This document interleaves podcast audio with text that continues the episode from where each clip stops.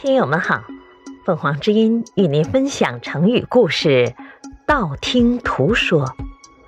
解释：道、途、路，路上听来的，路上传播的话，泛指没有根据的传闻。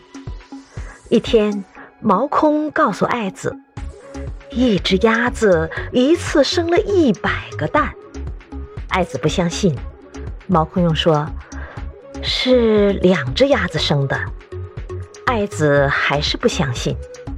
毛空又说：“是三只鸭子生的，爱子也不相信。”这样，最后一直增加到十只鸭子，爱子就是不信。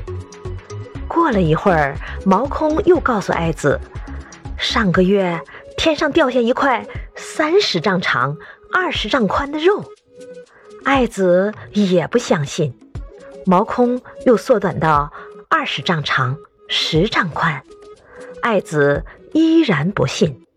爱子问毛空：“你刚才说的鸭子是谁家的？